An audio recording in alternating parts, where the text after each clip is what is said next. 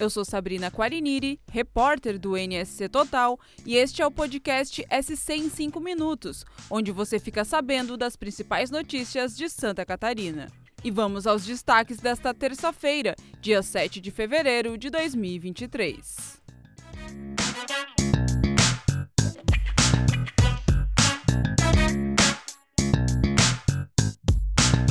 A Justiça de Santa Catarina é a terceira do país que mais recebeu processos por falta de vagas em creches e escolas na primeira metade de 2022.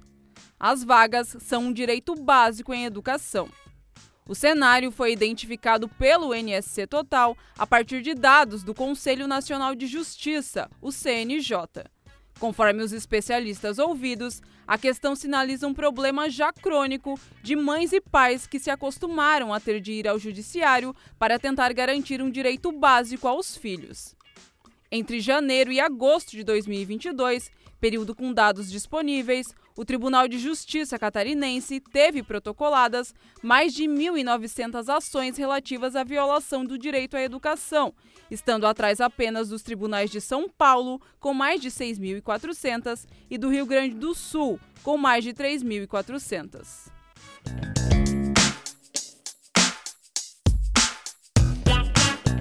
Na saúde, o plano do governo catarinense para reduzir as filas por cirurgias eletivas em seis meses vai contar com um aplicativo para alertar os pacientes sobre a data das consultas e dos procedimentos.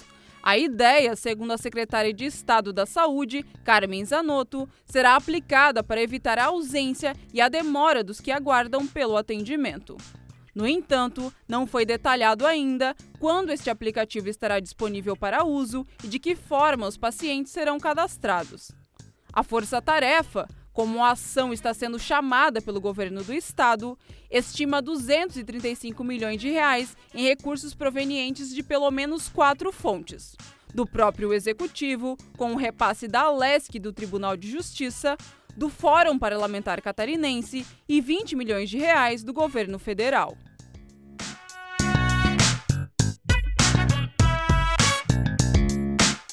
Ainda na área da saúde, em Joinville, neste início de fevereiro, o Ministério Público de Santa Catarina abriu 17 inquéritos civis para apurar questões envolvendo o atendimento no sistema público da cidade. São procedimentos que abordam, por exemplo, queixas de eventuais demoras em consultas, exames e cirurgias, entre outros temas. Como a investigação ainda é inicial, a fase é de pedido de informações. Na lista de inquéritos da 15ª Promotoria de Justiça de Joinville, há procedimentos que já vinham em andamento, por meio de notícia de fato.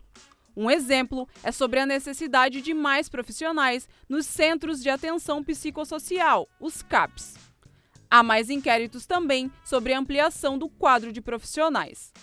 A maioria das denúncias são referentes à Secretaria de Saúde de Joinville, incluindo o Hospital São José. Apenas um dos procedimentos é sobre o Hospital Regional de Joinville, mantido pelo Estado.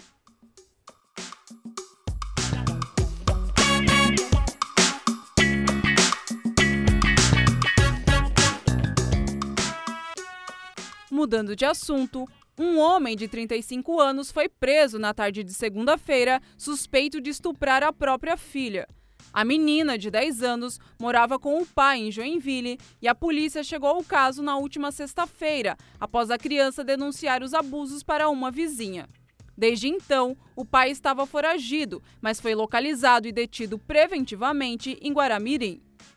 De acordo com o delegado Eduardo de Mendonça, a vítima vivia com o homem desde os cinco anos. A suspeita é de que os abusos fossem cometidos desde a época, já que no relato para a vizinha, ela teria comentado que não foi a primeira vez que o pai a molestava.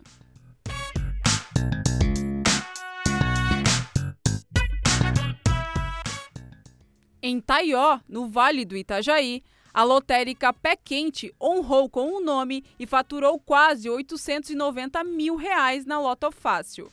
Foram dois bolões vencedores, sendo que um deles acertou todos os 15 números e o outro 14. No total, o prêmio de 1,7 milhão de reais foi dividido com outro bolão feito em Suzano, na região metropolitana de São Paulo. O bolão de 16 cotas levou mais de 869 mil reais. O outro, também de 16 cotas, acertou um número a menos e conquistou mais de 19 mil reais. O sorteio aconteceu na última segunda-feira.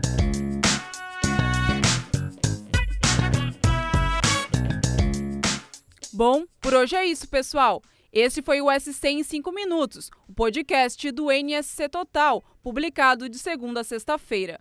A produção é minha, Sabrina Quariniri, a edição de som é de Luísa Lobo e a coordenação é de Carolina Marasco. Essas e outras notícias você confere lá no nsctotal.com.br. Até mais!